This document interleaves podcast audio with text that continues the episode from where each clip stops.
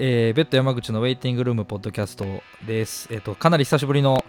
えー更新になってしまったんですけど、もう1年、2、3ヶ月ぶりなんですかね。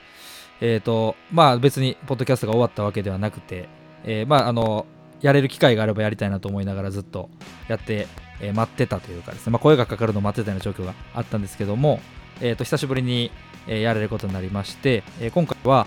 えー実はこのポッドキャストにはもう2回目の登場になるんですけども、えーダーティーサテライツの、えー矢田さん、矢田義信さんに、え2回目登場してもらうことになりました。えーとダーティーサテライツが今度新しくセカンドアルバムを、えーリリースするということと、それから、まあ、あの矢田さんがライブエイジっていう形で、まああのー音楽に関する、まあ、サイトを作られて、で、そこでいろいろとあの活動を始められたりとかっていうことがあって、で、あの来日の招聘とか、そういったものも、えー行ったりとかしてこられて、で、今度またその新たな来日の招聘も控えているというようなところもあるので、まあ、その辺のタイミングも含めて、ちょうどいい機会かなと思ったんで、えー矢田さんに登場してもらって、やることにしました。ということで、もういきなり紹介したいと思うんですけども、えーダーティーサテライツライブエイジの矢田さんです。どうも。どうも、こんばんは。えー、ダーティーサテライツライブエイジの矢田です。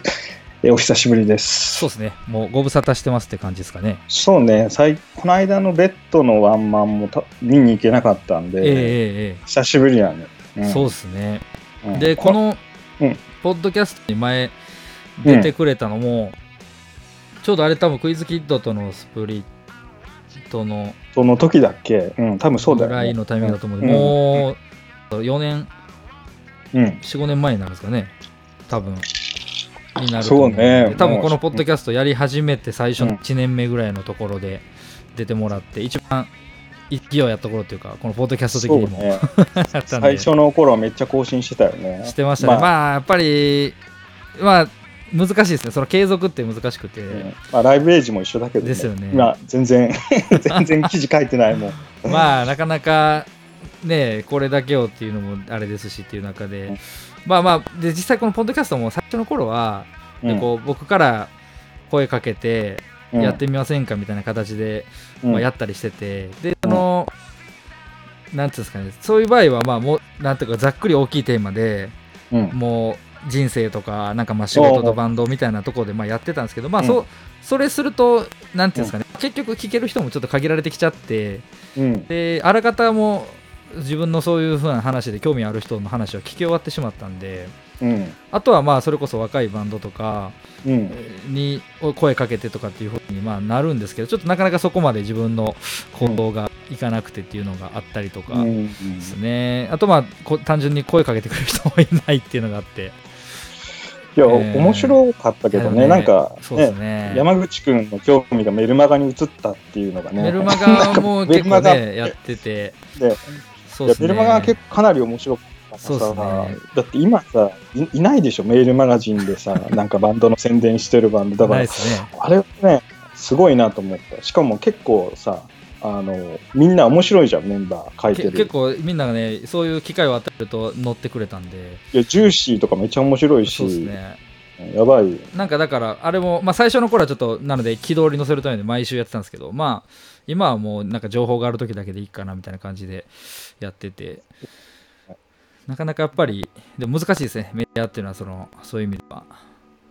そうね、まあうんいろいろやってみて初めてわかるって感じだけど、ねまあ俺もライブエイジ始めて5、6 6年ぐらい経つけど、うん。まあようやく、なんかもう、なんか、あーまあ、海外のバンドの招聘っていうのを去年からやり始めて、ちょっとライブエイジの話ちょっとしちゃうと、ゲームフェイスっていう、まあ、リベレーションから出してるアメリカのバンド、メロメロディックエモのバンドを呼んで、それが初めてで、あの、やっぱね、それがめちゃくちゃ面白くて楽しくて、なんか今までやってきたバンド生活の中で、なんか一番、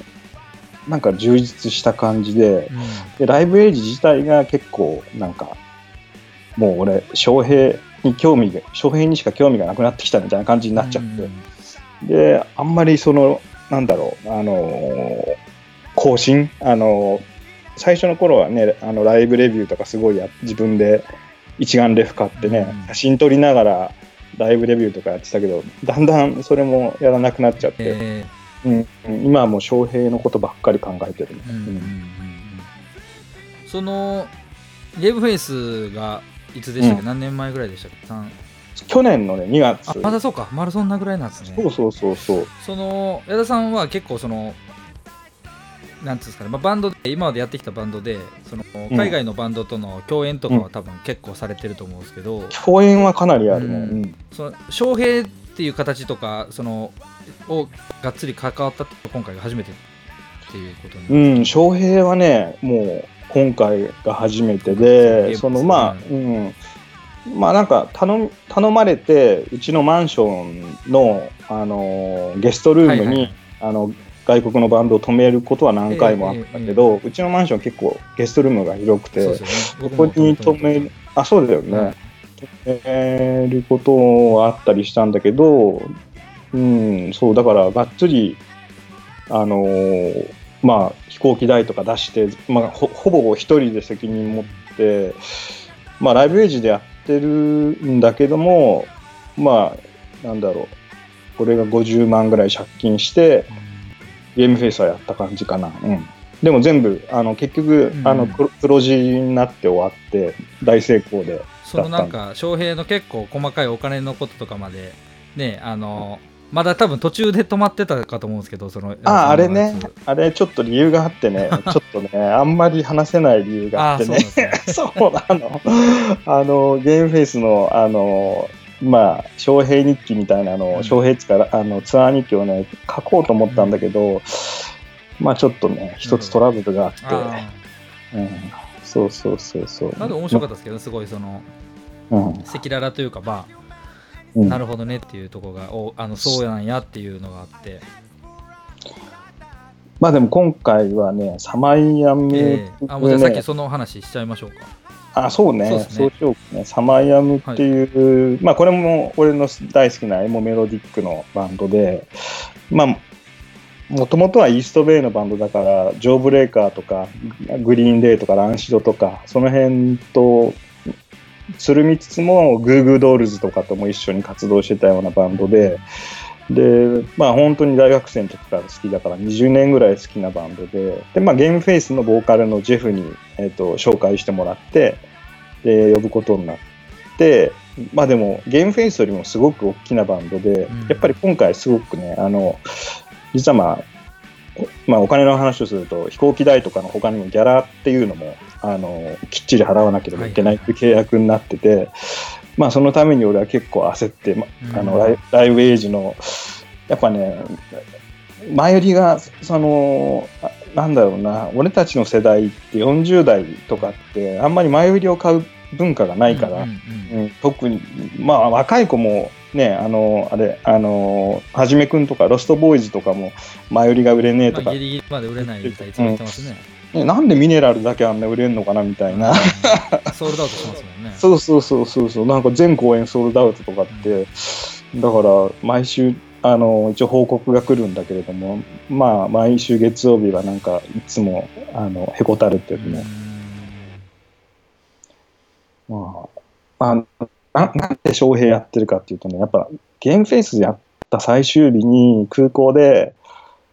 まあなんかこう一人で見送り行って一人でこうまあ全員とハグして全員にメッセージ伝えて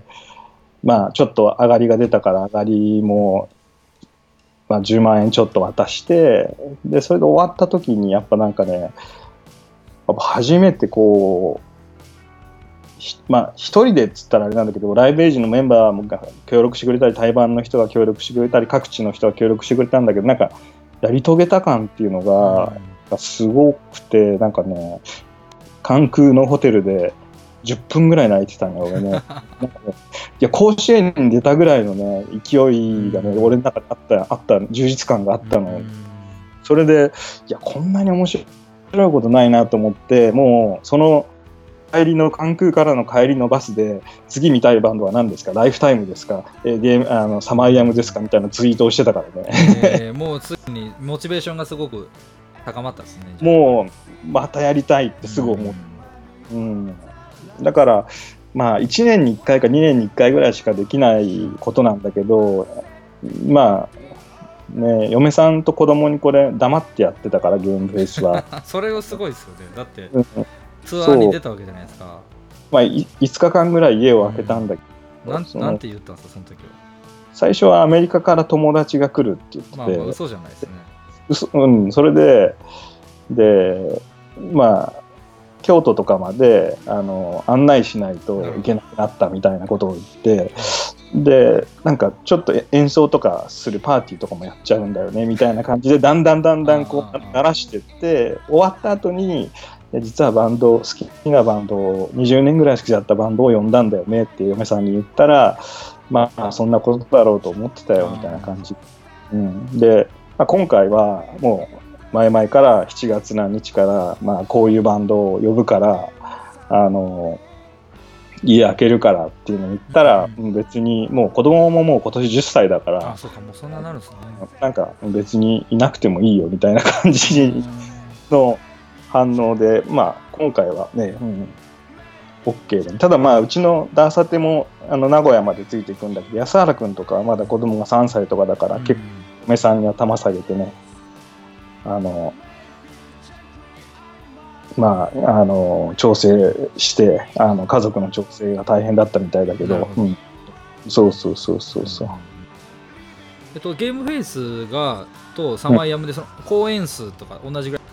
ツアーのそうそう、えっとね、ゲームフェイスも東京に2日間、名古屋は大阪で、サマイあな名古屋、京都か。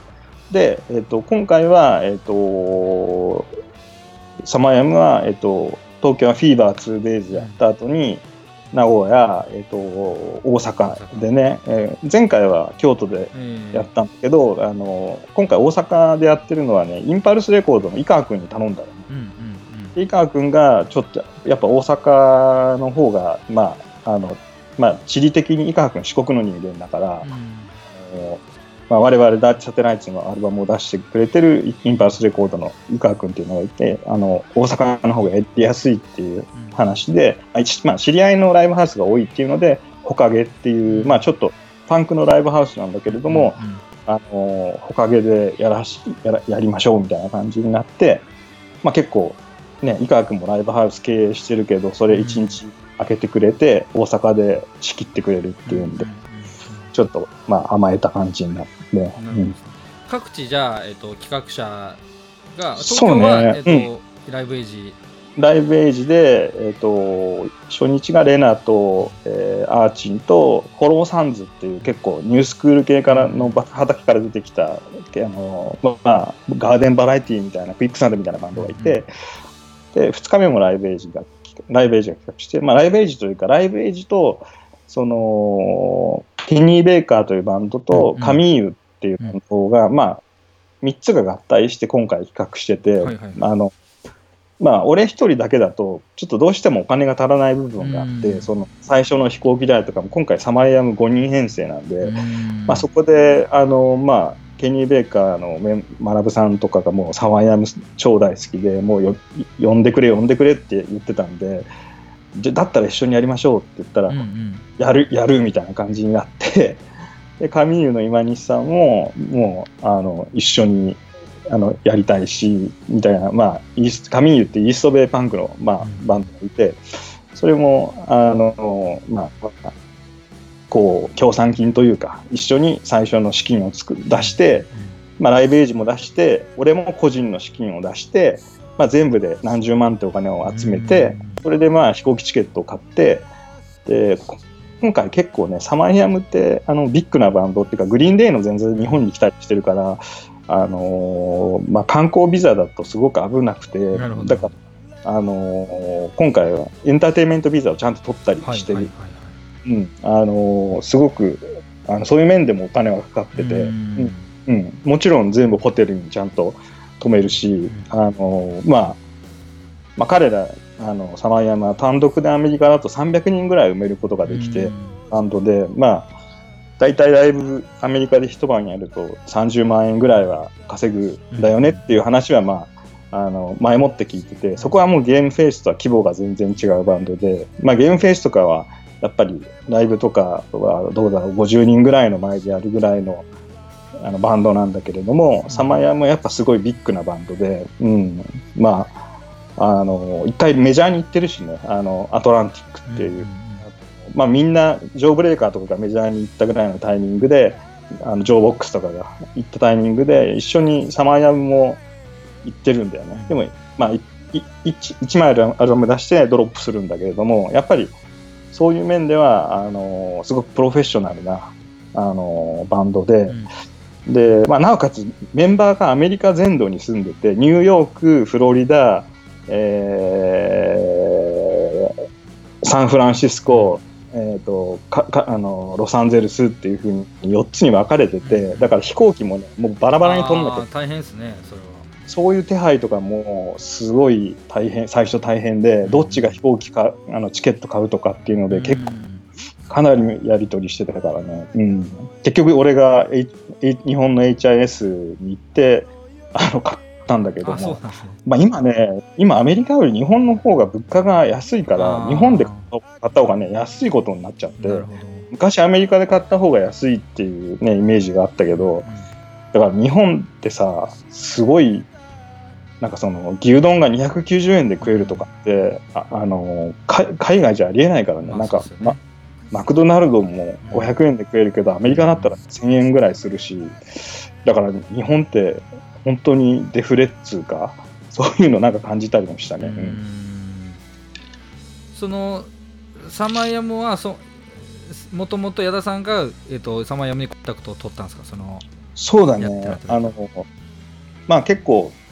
あの、アンケートとかをしたら、はい。あの、ツイッターでね、 Lifetime が見たいか、えっ、と、 Samiam が見たいか、 Miles Apart ってイタリアと、まあ、ディスワルドズマインドスプリットを出してたバンドが見たいかっていうので、3択でやったら、 Lifetime が圧倒的に強かったんだけれども、え俺は、俺らが呼ぶとしたら、うん。ライフタイムって誰が誰でも好きなバンドだから、俺らが呼ぶとしたらサマーヤングだなと思って、うんラライブエイジのチームって結構エモが好き、んメンバーが多いんだけど、まあサマーヤング多分日本で誰も呼ばないだろう今っていうので、だったらライフタイムは多分ハードコアの連中が呼ぶから、あのまあ、マイルズアパートは解散しちゃったから、サマーヤンをこの時期に、20年ぶりに、まあ、に20年前に2回来ててう、ん。うん、この時期に呼べ呼ぶのは、まあ、ライブエイジしかないかな、俺しかいないかなって思って、うんうん、あの、サマーヤンにした。なるほど、うんうん。で、それで、まあ、ゲームフェイスのジェフにサマーヤムの連絡先知ってるって聞いたら、そんなに友達じゃないんだけど、うん、あの、知ってるよって話で、まあ、そんなに友達じゃないっていう理由はね、あのね、Samiam ってパンクスなのね。まあ、うんまあ言ってみればね、結構ね、あの、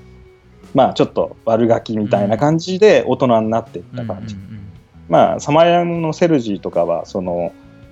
Fat Wreck のジャケットとかほとんど手掛けてて、うん。 Hi-Standard のジャケットとかもかなり手掛けてるんだけれども、うん。まあ結構パンクスなのよ。で、 Gameface ってどっちかっていうともう大学でで、みんなすごく、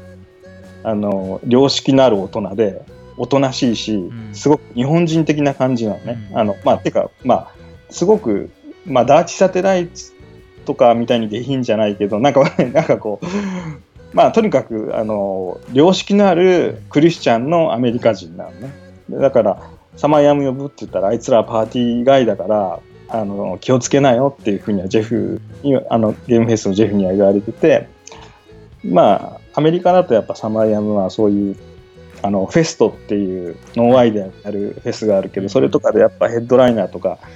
取るぐらい、まあ、でかいから、ちょっと俺たちよりも、あの、規模がでかいから気をつけなっていうふうにっていて、うん。だから結構ね、あの、ホテルとかも、あの、ちょっといいホテルにしてたりするんだよね。うん。まあ、ゲームフェイスの時にね、なんかね、安いホテルがあったからね、そこにしたのね。したらね、本当にタコ部屋みたいなホテルで、なんかね、お俺本当に申し訳ない気分になったんだけど、ゲームフェイスのメンバーはね、あのね、誰一人もね、文句言わずにね、なんかもう、あの、ココンテナでシャワー浴びるようなとこだったの。で、なんかもう、これまさに本当に労働者階級のタコ部屋だなみたいなところに5人、5人入って、ベッドが一応5つあるんだけど、アメリカだったらこんなホテル絶対ありえねえなと思って、いや、これ怒られるかなと思ったら、いや、全然気にしなくていいよみたいな感じで言ってくれて、まあ、だから、まあ、その時通訳についてくれてたまこ誠っていう、まあ、ロサンゼルスので、まあ、あの暮らしててあの帰国子女の人あのやつがいるんだけどそいつがずっと通訳してくれてたんだけどやっぱりそのパンクとかエモとか通ってる人っていうのはそういうことではあんまり起こらないですよ、ね。俺たちが英語がそんなに得意じゃなくてもやっぱりパンクの DIY とかをなんかこうあとまあなんだろうな人種偏見とかそういうのにやっぱみんな敏感だからあの絶対そういうパンクの人は優しいんですよねっていうのを、まあ、すごく言ってて、まあ、だから、まあ、その優しさに甘えたっていうのはあるんだけど、まあ、名古屋大阪俺英語が大体英検できて英検2級ぐらいなんだけどそれそれで一人で回してたからだから結構、うん、向こうはストレス感じた部分もあったかもしれないけどね。じゃあちょっとサマーヤムはその辺、まあ、経験も踏まえて、うん。もう少しあのバンドの雰囲気に、まあ、よ寄せるというか、まあ、もうちょっと原さん的にももう少しそうだね。あうしてっていう感じね、ちょっといいホテルにしたり、うん。車も移動今回車で移動するんだけど、前回新幹線とか使ったりしたんだけど、はいはいはいはい。ちょっと費用かかっちゃって、うん。今回車だけども車もちょっといい車、あのねうんアルファードっていうアルファードで移動するんですね、うん、アルファードっていうその まあいわゆるねあのすごい高級な風俗嬢とかがこう乗ってくる。ね。タクシーで使われたりするようなやつですね。そうそうそうそうあれでね移動するっていう。まあうん。だいぶ快適ですもんねそれだったら。そうだね。うん。じゃあえっとツアーの、まあ、サマーヤムの話じゃあ一旦このぐらいにするとして、なんかその、じゃあサマーヤムのツアーのスケジュールを、まあ、パッて出ます？スケジュールとか。ああスケジュール出スケますよ。ジュールとでなんかもし各公演のちょっとしたやらさん的な見どころぐらいあれうん。ば言ってもらって、でちょっと曲かけて一旦ちょっとはい。止め、あのはそこではい。サマーヤムの柱にしようと思うんですけど、はい、大丈夫です。と、えーサマーヤムジャパンツアー、はい初日初日が、えーまあ、7月の頭の3連休はい。で回るんですけれども、初日が10 7月12日の金曜日、えー東京新大田フィーバーで、えーレナ、元ブルービアードのよっちゃんがやってるレナと、はい。えージ・アーチンっていうポップパンク20年以上やってるポップパンクのバンドとフォローサンズっていう、まあ、ニュースクール畑から出てきたオルタナティブハードコアバンドですね。で7月13日が東京新大田フィーバーで、えーサポートがクレイドル・トゥ・グレイブ。これもまあ20年以上やってる、えーまあ、ポップパンクのバンド。あとケニー・ベイカー共同企画者。うん。あとダーティ・サテライツ、カミウス、えーカミュー、えーこれも共同企画者、あとメキシカン・エイジっていうのは、えーとまあ、ケニー・ベイカーの、えーとえーまあ、紹介で出てくれるバンドで、あのまあ、本当にまさにノー FX みたいな、えー、とパッドレックん系の、えーメロコア、メロコアっつったらあれかもしれないけど、そういうサウンド、ペニーワイズとか、そういうサウンドをやってる今の若い25歳ぐらいの人たちで、はい。すごいプロフェッショナルなバンドで、今すごい人気出て出てきてて、かっこいいの。本当スケボーとかをしのしながら、本当にそういうスタライフスタイルのバンド。うん。うん。まあ、まあ、ササマーヤムって結構そういう、あの、メロコアのスケボーのあのイメージビデオとかにもよく使われてて、で、まあ、結構雰囲気合うんじゃないかっていうんで、まあ、東京の、まあ、2カ所は、フォローサンズとメキシカメキシカンエイジっていうのは、俺たちの仲間内じゃないところから、うん。あのバンドを呼んでそれで、あのまあ、なんて言うんだろうな、あのミュまあ、お客さんも増やしたいし、それに、あのやっぱり内輪で固めるのって、なんかどうかなっていうのはやっぱり思ってたんで、そこは、あのかっこいいバンドだったら、あの出てもらいたいっていうので、アプローチしました。で7月14日日曜日で、えーネイブルが、名古屋のネイブルが、えー企画してくれて、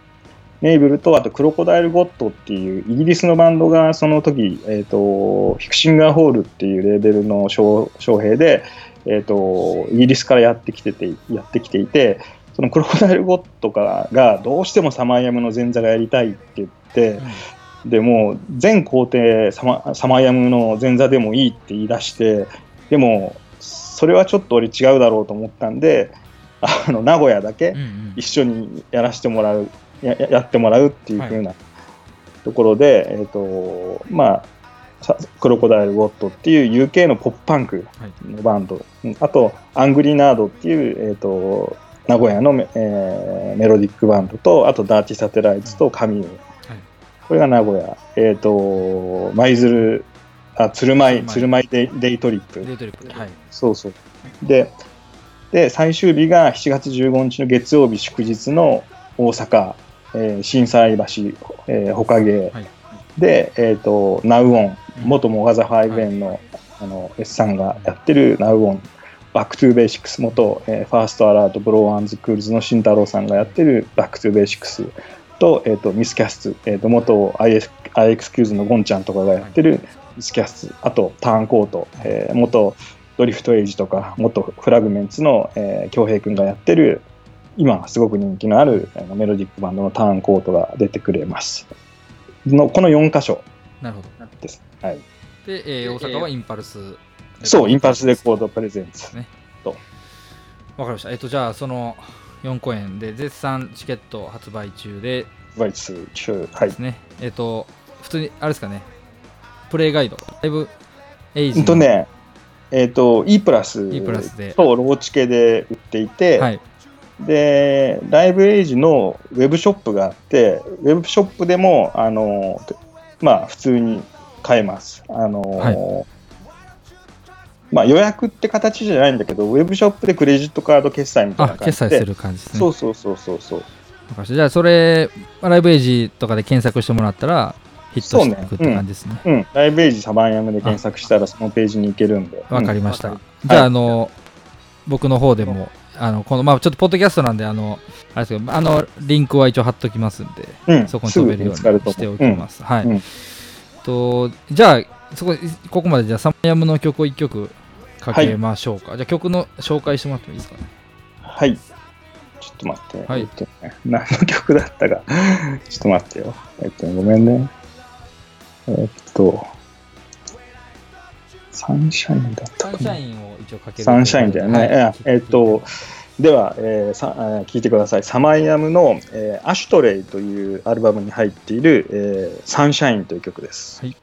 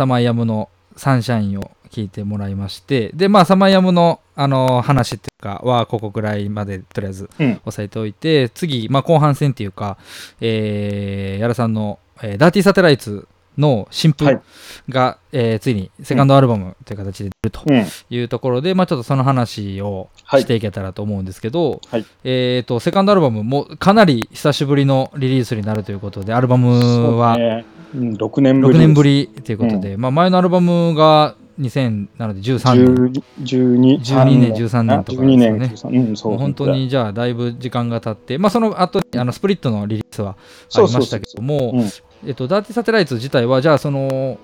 まあ6年間そのアルバムっていう形でまとまった、えっとうん音源が出なかったっていうところで、そのここの間のその6年間の活動とかうん。こうどうなんか変化とかあったりとかしたんですか、うん、やっぱね、変化は、あのーまあ、すごい、まあ、ファーストアルバム出てツアー終わった後に、やっぱり足立さん、ベースの足立さんは、そのアイドルを、まあ、追っかけることにすごい夢中になってて、で、まあ、ドラムの安原君が、ちょうど子供が生まれる感じになって、今は3歳か4歳ぐらいなんだけれども、それで、まあ、俺の子供がその頃もまだ3歳とか4歳とかで、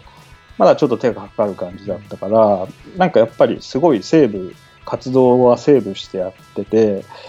で、まあね、あの、なんだろう、年に6回ぐらいしかライブやってなくて、で、ま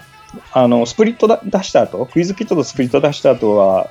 確か7、8か所はツアー回ったけども、まあ、それ以外、あの、本当に年に6回ぐらいしかライブができてなくて、うん、しかも、あの、うちの近所のチャリで10分のウィズダにワッツアップとかが多くて、まあ、それは俺が夜ご飯食べてからライブできできるからとかいう理由とかで、結構そのすごい近場のところのあのバーでよくライブをやっててでだからすごくあんまり大きな舞台とかその活動的っていうこともあまりなくそのあとまあ人のライブとかもやっぱり見に行くというよりもやっぱりね子供と遊ばなきゃっていう方を結構俺は重要視してて、で、まあ、安原君も全然、まあ、ベッドの単独ぐらいしか多分ライブとか実は行ってなくて、でで俺はまあブロイラーとかもあったしでやってたんだけど足立さんのまあこれあのインタビュー別のインタビューで言ってるから言っていいんだいいと思うんだけど足立さんの、まあ、お父さんががんになっちゃって、まあ、そこからまたさらに活動があの遅くなってで、まあ、足立さんのお父さんがお亡くなりになってで、まあ、足立さんがその後あの、まあそういうこともあってご縁があって、まあ、彼女と結婚して、でまあアイドル活動から足立さんが足を洗ったという洗っかたんですね。もう今ほとんど行ってなくて。てでなんかまあインタビューでもなんかのインタビューで言ってたけどなんかうんなんかねこっちに戻ってきたみたいな感じで なんかそのまあ俺あの足立さんの言葉で覚えてるのはなんかまあまあそのその日その日のライブが楽しくて俺はのたれのたれ死ぬんだみたいな感じで生きてたんだけれどもなんか親父の死をきっかけに、あのあとまあ結婚したことによってってなんかいろいろ積み上げていく人生みたいなことに目を向けるようになったってなんかインタビューの時に言ってて、ああ足立さんの中でそんなあの変化があったんだと思って、で、まあ、足立さんもすごいバンドに対するモチベーションが、まあ、高くなってきて、であのあんま本当にでも、ね、人のライブとか見に行かないからそんなにライブも誘われなくなってきてたんだけれども、あのアルバム撮ろうみたいな感じでで、まあ、曲はできてて8曲ぐらいできててうん。8曲できてたからでまあここでちょっとガツンと、まああのまあ、このままこうなんだろうな、あの収縮していくのはちょっと嫌だったし、あの、いい曲ができてたから、うんうん。まあ、ちゃんとレコーディングして、ちゃんとツアーしたいっていうのは、まあ、みんなの意識のあって、まあ、みんな、でも結婚したり、今、私さん結婚式の準備ですごい忙しいんだけれども、まあ、そういう安原君もあの安原君の場合どっちかっていうともう会社の中ですごい上役になっちゃって、まあ、あの銀行の,、ね、あのナンバー2になっちゃって、あの支店のねあの、まあ、だから責任者なわけよ、はいもうかなかなりの。だから、まあ、まあ毎日遅いわけよ仕事で。うん。でまあそんだけ金もらってるけどねあいつはね。でもね、だから、うん、そういうのもあって、うん結構土日はあの安原君はもうせ責任者だから結構遅くまで働くわけですよ。うん。あと部下の、ね、愚痴愚痴を聞いたりしてこう何人も部下がいるから。で土日はその分娘にうん。時間、あの使いたいっていうのであんまりあのできなかったんだけれども、でもやっぱバンドはやりたいっていうのは3人とものうん。そのすごい、まあ、強固な意思はあってで、まあ、今年の1月からアルバム取り始めてで4月まではずっと撮って、で5月は PV 撮影してい実は今公開して。うんうんえー、と公開しましたと。で、そう、ベイビーフェイスという曲を公開して、ああの PV 撮って、あの、元バンドワゴンとか、ジェロニモとか、ティアダクトの池田さん、ダクトさんに撮ってもらって、で、そうね、それで、こう、なんかやっと、ツアーも11本かな、あの、組んで、結構組みましたね。うん、でも、これね、ツアーの組み方で、まあ、まあ、結構さ、ベッド昼ライブとかやってたりするじゃん、ベッド昼。そうですね。昼最近は東京昼日曜昼東京とか結構増えましたね。だからそれを俺らもあの見見てあの、まあ、3連休の時に2日目を昼ライブにすると2日間で帰ってこれるっていうことに気づいてで、まあ、仙台福島とかは2日間ひ福島を昼ライブにしてもらって2日間で帰ってきたらしたら家族にもあんまり怒られない済むっていうことが分かってでまあ、四国と今回東北は2日間で、うん。えー、と2公演やるっていう昼ライブをやらしても2日目が昼でそうそうそうそう。そのまま終わってうん東京に戻るっていうう。んそうそうそう。で3日目は普通に家にいるっていう感じで、うん、そういうね技を使使い始めた確かにでもあれ昼ライブで、うん。まあ、12時にスタートして例えばで、昼ライブだと多分そんなにバンド数が多くならないことがお傾向があると思うんで例えば、まあまあ、シェルターの昼とかやと特に3時 ,3 時だと終わるんですよね。ああそうなんあの夜のイベントの絶対入り時間が3時半って決まってるんで3時に絶対終わらなきゃいけなくて、でその夜のバンドも入ってくるからもう撤収も早いですよね。うんででまあまあそのままじゃあ3時半でちょっとまったりして4時ぐらい、うん。4時半ぐらいに例えば僕らの東京を出れば、うん、まあ日付変わる前に帰ってこれちゃうんですよね。いいね。普通にあのじ電車がまだ走ってる時間とかに帰ってこれちゃうんで、でなんかみみんなも余裕もなんかやっぱ終電の時間までに帰れると気分的に多分なんかまあ普通に飲みに行っても終電まで飲むとかってあるわけじゃないですか、うん。なんかその感覚と多分あんまり変わらなくなってくうるんで、ん。ぼまあこれ僕の考えなんですけどみんな多分そうん。他のメンバーもそんな感じちゃうかなと思ってて、うん。でなんかだから結構早めに帰れた時とかはなんかタスさんとかはそのまま家の近くで一杯やってから家帰ったりとか。ああそれは余裕があるね。そうそのぐらいできちゃうのはうん。結構まあまあ新しい部分もあるんですけど、うん。まあまあこの年齢になってきてっていうのが一つのやっぱやり方ではあると思いますよね。うんうんいいねそれはね。ただ関西はねそこまで実はうん。昼のライブって多分そんなに根付いてないうん。気はするんですけどね。東京ほどはって感じするんですけど。東京はね、まあ、シェルター3とかはじめ、昼が多くなってきて。てねすごいみんなやってますよね。やっぱね、日曜の夜のライブって、やっぱ最近ウェイトで日曜の夜企画やったんだけれども、あんまやっぱ人が入らなくて、うん、だから、まあ日曜の夜ってみんな結構ブルーに気持ちがなり始めてるんで、あんま出かけようっていうか、うん。家でなんかおとなしくしてげなんか月曜日になるのを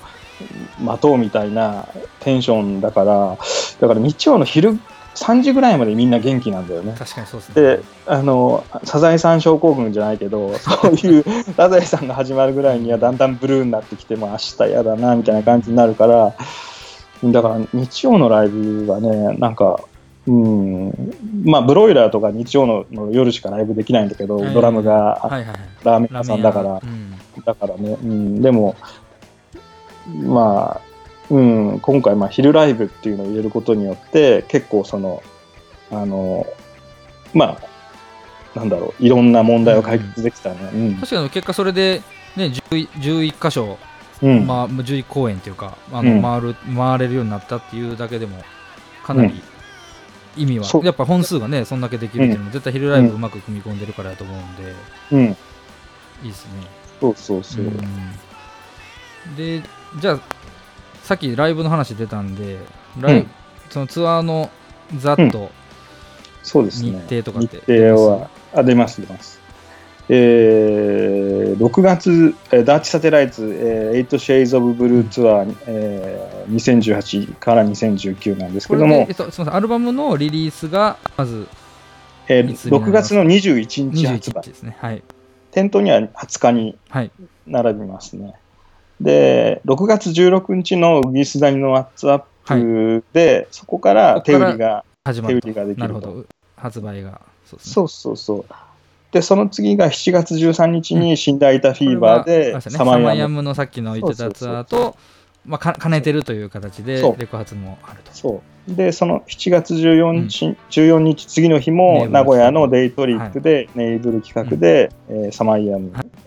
で、その後、8月3日にもう一回名古屋のなるほど。の鶴舞にもう一回行くんだけれども、リップルっていう、ね。あのバーで、TV ディナね、うん。狭い。20人ぐらい入らないようなとこね。うんなんかまああのかなり狭いと聞いてるけどですも。うん、そういうところでやるのも俺たち好きなんうんで、うんうんうん。TV ディナーズのプレゼンツで、うん。フォークスとか岡山の Folks とか出て、あはいうん、あのやりますと、はい。あとあの名古屋の FISH ってバンドがああはい。最近復活した FISH ですね、そうそうそうそうそうそう、もう好きなバンドで。はい。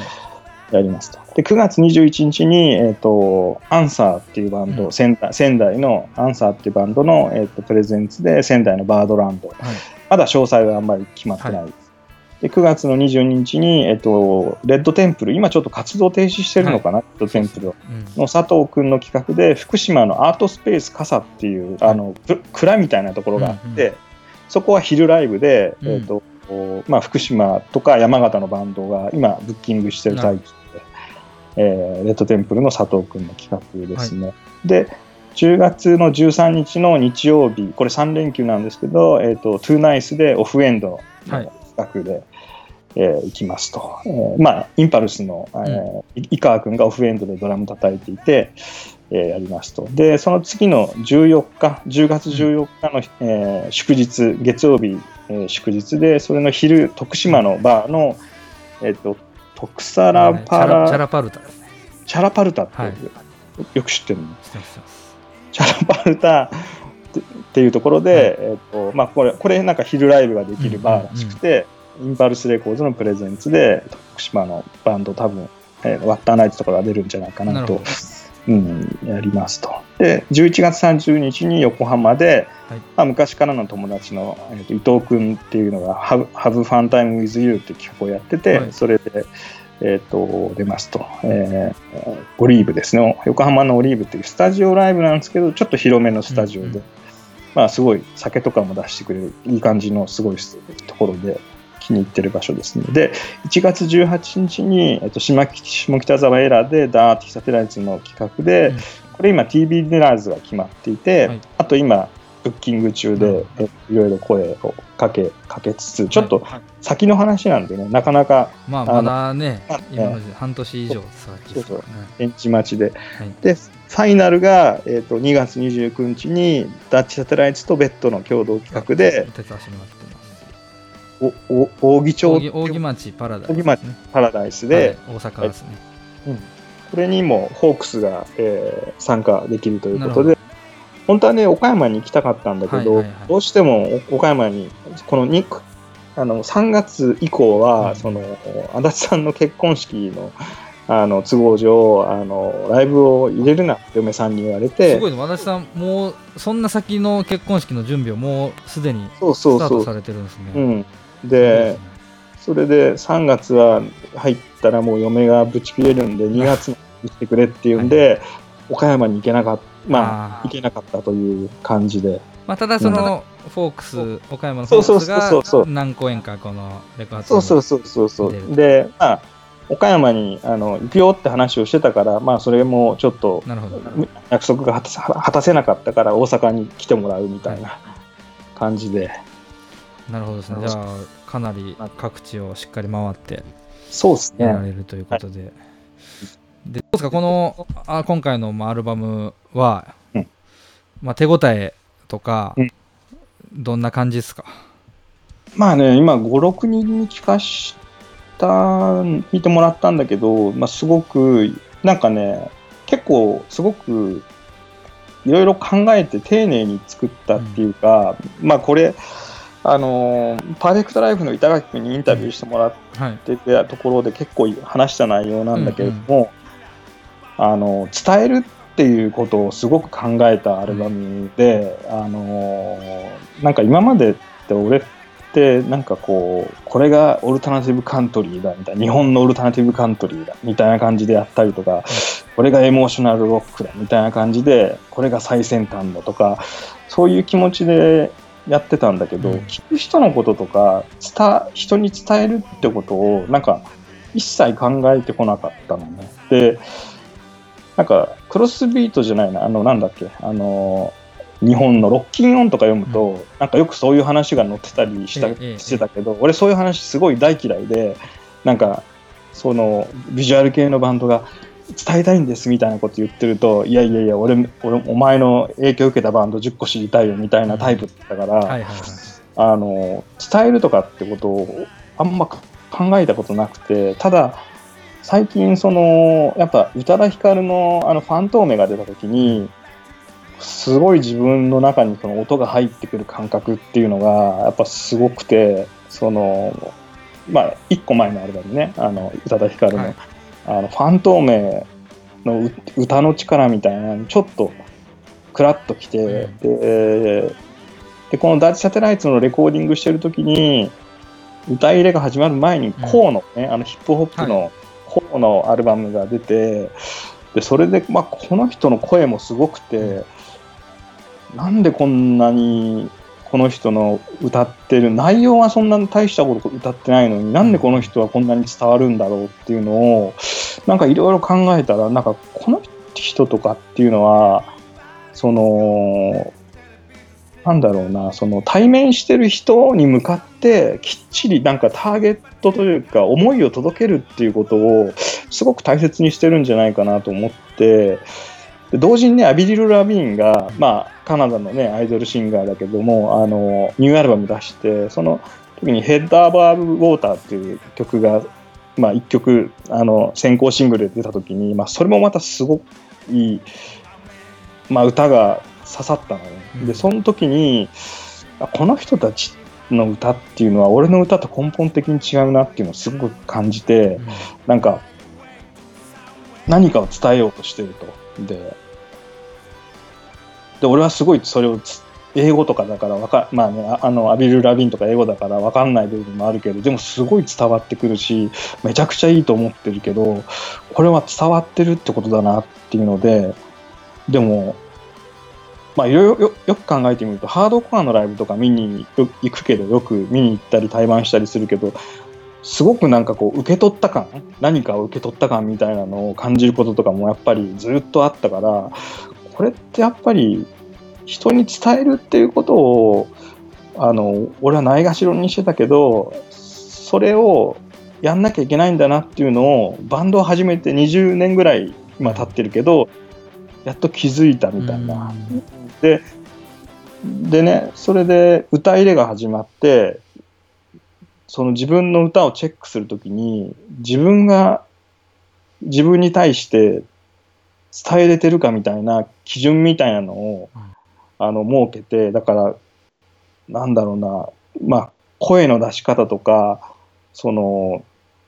なんだろう、いろんなその要素があって、あの、お俺の中でイメージしてるのは、あの、人の心の扉、扉、なんか宗教的な話みたいになっちゃうけど、人のこ心の扉を少し開けて、その中に自分の存在を受け入れてもらうみたいな、あの、だからって俺の歌詞とか英語だから別にね、日本人のみんながパッて聞いてパッてわかんないと思うし、俺もその時歌ってる時に、その、え英語、英詞に感情がすごく乗ってるわけじゃないんだけれども、あのーその、聞いてる人の心に届くような、なんか心を閉じ閉じられてる、ライブに見る前ってみんな心を閉ざしてるようなイメージが俺の中あって、それをちょっとずつほぐしてって、で、その人の心に少しずつ入ってって、俺っていう存在というか、ダーティサテライツっていう存在を残していく作業みたいなのをすごいイメージして歌を歌ったんだよね。うん。なんかね、あのーあと、スプリット、あるバンドのスプリットがあって、うん、そのスプリッ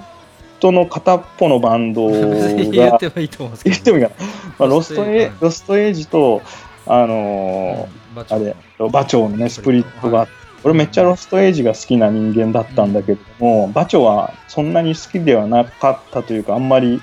まあ、きちょこっとなんかね、YouTube で聞いてたけど、馬長の音楽聴いたときに、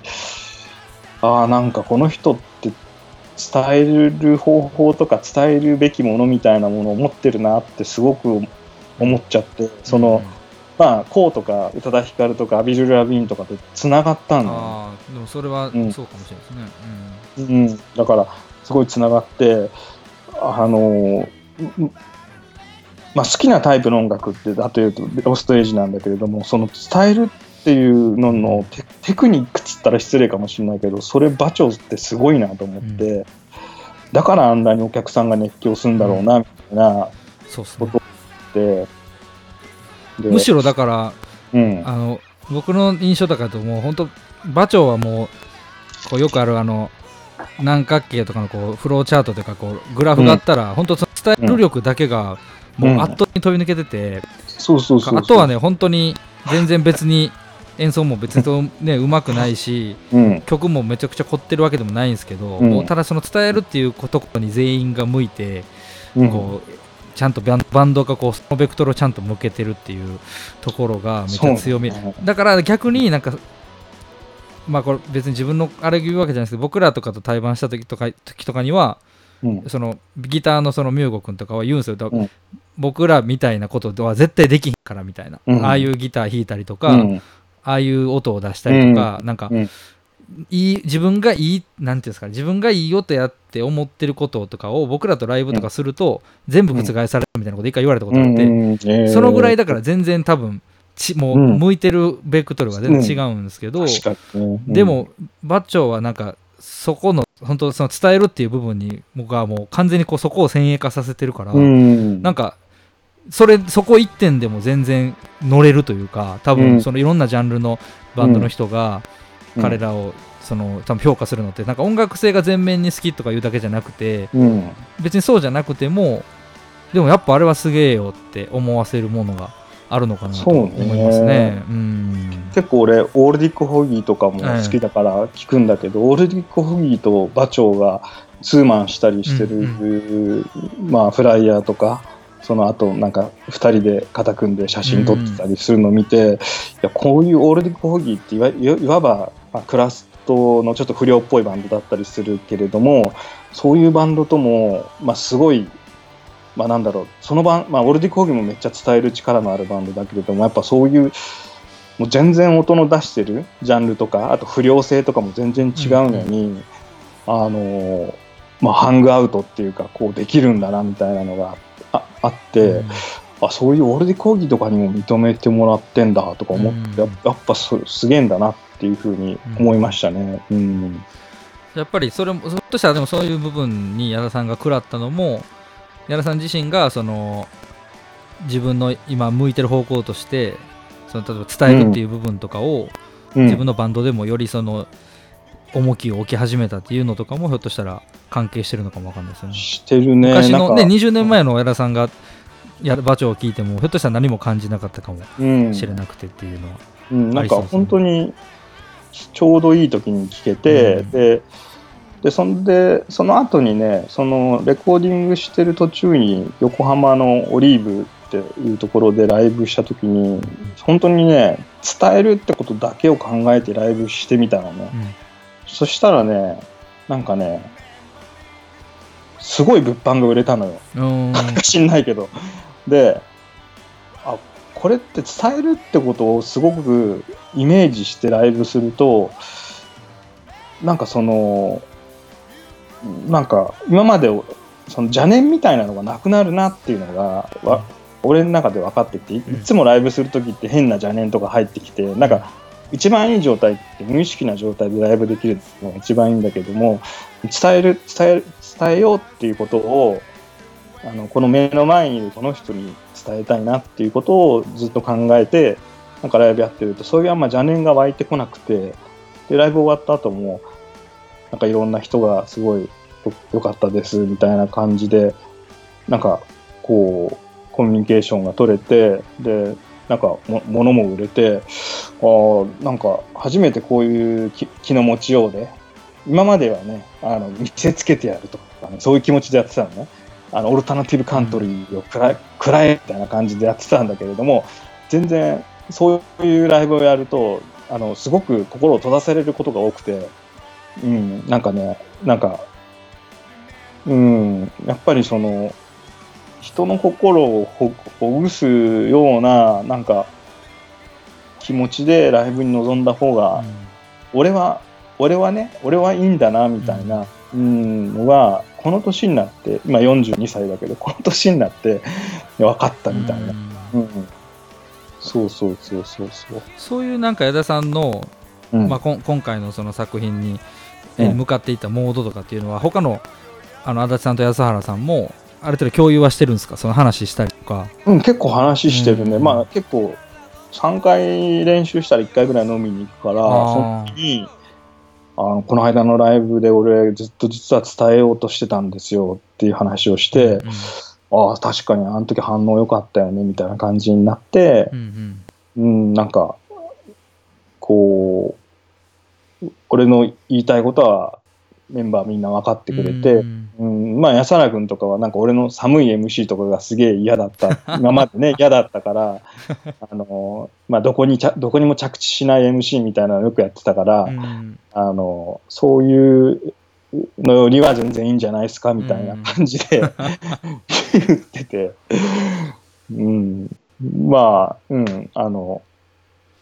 うん、だからレコーディングもすごいそういうモードで、うんその、まあ、あれだね、あの、あれ、ディズニーのさ、メイ・ジェイが歌った曲あるじゃん。あのレッド・イット・ゴー。はい。レッド・イット・ゴーでさ、ああの、松たか子ってさ、うんすごく伝わってくるのに、メイ・ジェイの歌ってうんなんで伝わってこないんだろう確かにね、同じメロディーを歌ってるのにね。そうそうそうそう、それはね、やっぱりね、松たか子がね、うん。心の中に入ってくるんですよね、あの、うん。同じメロディー歌ってても。うんで、メイ・ジェイはもう頑張ってるけど、なんかそういうのって、なんかな、なんでできる人とできない人がいるのかっていうのはでも俺、大体の人をそれ振り分けることができてきて、例えば、あのーあれ、あれ、名前で忘れちゃったな。あのーあし俺の好きな篠崎愛とかさ、歌うまいんだけど、はいはいはい、そうですよね。あの子の歌はね、人の心をね、あのー伝わるっていうところまで行ってなくて、うん逆に、えっ、と、なんだろう、あのーあれ、あのーあのさ、あのークビになっちゃった子、えっ、とね、えっ、と、俺の好きな人で、ちょっと今これカットしていいんだけど、西内まりやね。はいはい、西内あ西島、はい。西内まりやの歌はうんめちゃくちゃ伝わるのよ。うんこれ好みの問題というよりも多分篠崎愛と西口まりやを一緒に歌わしたら両方とも同じぐらい上手いんだけど、うん西内まりやの方が、まあ、圧倒的に人の心の中に入ってきやすいんじゃないかなと思ってて、うんで、まあ、安室奈美恵の歌とかもすごくうん。うん心に入ってきやすいんだけれども、あの、まあそ、そ、それってどういうマジックとか、あの、なんだろう、あの、が働いてるのかとか、テクニックの問題なのかとか、よくわかんないんだけど、うん。声質の問題なのかとか、とにかく、まあ、松たか子があんだけ支持されるっていうのは、で、メイジェイがなんかあんまり支持されないのは、やっぱりね、その、そういうち、そういう力なのかなっていうふうに思ってて、で、俺はそれの今修行してる感じかなって感じ、うん、うん。その、松たか子に近づくために、みたいなや感っぱりじゃあ、えっと、このアルバムに関しては一番やっぱ歌ですか？歌だね歌詞歌詞とかにもそういう例えばうん。よりシンプルに伝えようとか、まあ、その PV になってる「ベイビーフェイス」とかも割とまあメッセージというかストレートな、うん。あのうん。歌詞だと思うんですけどその辺とかっていうのにもある程度やっぱり多少フィードバックされてるっていうかっていうのはあるんですか？歌詞はそんなにそこそういう思い歌詞はね、まあ普通に書いて、その時はね、歌詞書いてる最中はそこまで、うん。あの考えてなくて、歌い始めて、そのことを伝えるってことを意識し始めたから、歌詞にはね、別に伝えるとかっていう,、いうことは影響は受けてないね。うん、歌詞はね、普通に結構息子に関することが多い、ね。息子を、うん、ずっと、これ仕事とか早く帰っていつも息子と飯食うんだけど、あの、とにかく息子に対してのメッセージとか、うん、なんかまあ自分の中で興味のあることが息子とね、音楽ぐらいしかないから、まあ、息子を見てるだけでなんか嬉しくなっちゃうから、うんうん。うん、だから結局歌詞の題材が息子になっちゃうのね。だからうん今公開した「ベイビーフェイス」って曲も息子について歌ってて、まあ、すごくねストレートにそこはうん。伝わってくると思うんですけど、うん、確かにまあそのベイビーフェイスとかも、まあ、全体感もそうなんですけど、そのアルバムの。結構その、うさんの歌っていう部分で確かにそのフォーカスして聞くと、うん、そのまあそれこそまあ前のモッドラングとかそれから、まあダーティーのファーストもそうなんですけど、うん。まあ結構そのエラさんのまあメロディーってあって、うん。でこうまあおお結構綺麗に置くっていう印象があったんですけど、うん、うん、なんか、まあまあ洋楽っぽぽさとか、まあん。めっちゃざっくりした言い方しちゃうとですけど、みたいなところにうまくこう乗せて、うん特に英語詞の部分ってなってから特にそうだと思うんですけど、なんか結構今作はもうちょっと、なんていうんですかね、まあ、崩してるというか、その、うん。のあ別にあえて乗せに行ってない感がすごいあったんですよね。うん、結構そう、うん、うん、うん、奈良っぽいってと違うんですけどなんかまあまあうんもうちょっとこうだから別に例えばそんなにリズムにオンになってなくてもとか、うん。うんなんかそのなんかねうんうんそういうなんかそれよりもそのグってり力の部分っていうかですね、そうそう、力の部分。うん、そこを乗ったテイクの方を大事にしてるんかなみたいなのは。思いました、なんかね、音程がちょっとね、ずれてるところとかも少しあったりするんだけど、うんそういうのよりも気持ちよく入ってくる方を優先したりするね。うんうんうん。だからなんか結果、そのまあなんかあのアルバムのインフォとかだと、うん。そのまあニューウェーブとその、おのおのの音楽的なルーツと、まあ、ん M とかメロディックうん。っていうものとっていうのをこうより融合感みたいな部分っていうのはあったんですけど、そのもう僕的にはもうちょっとザラッとしてるというかうん。質感として。う。ん。ロなんか結構ね ドドライブしてんなと思ったんですよ。結構ロ,、うん。ロックしてるというかね。そうね。うん。あの、最初はね、あの、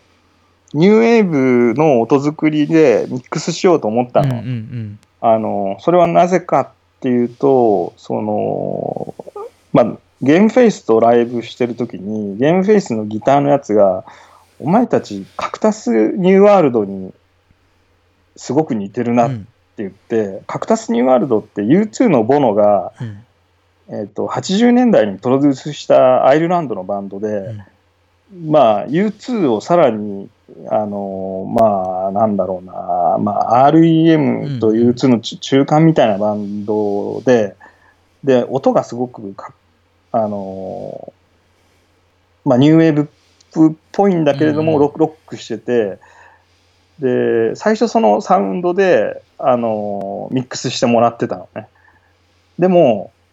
ニューウェーブのバンドってギターがあんなゆ歪んでないじゃん。うんうんうん。歪んでないじゃん。ね。なんかまあ、スミスしかり、うんうん。ニューオーダーしかりで、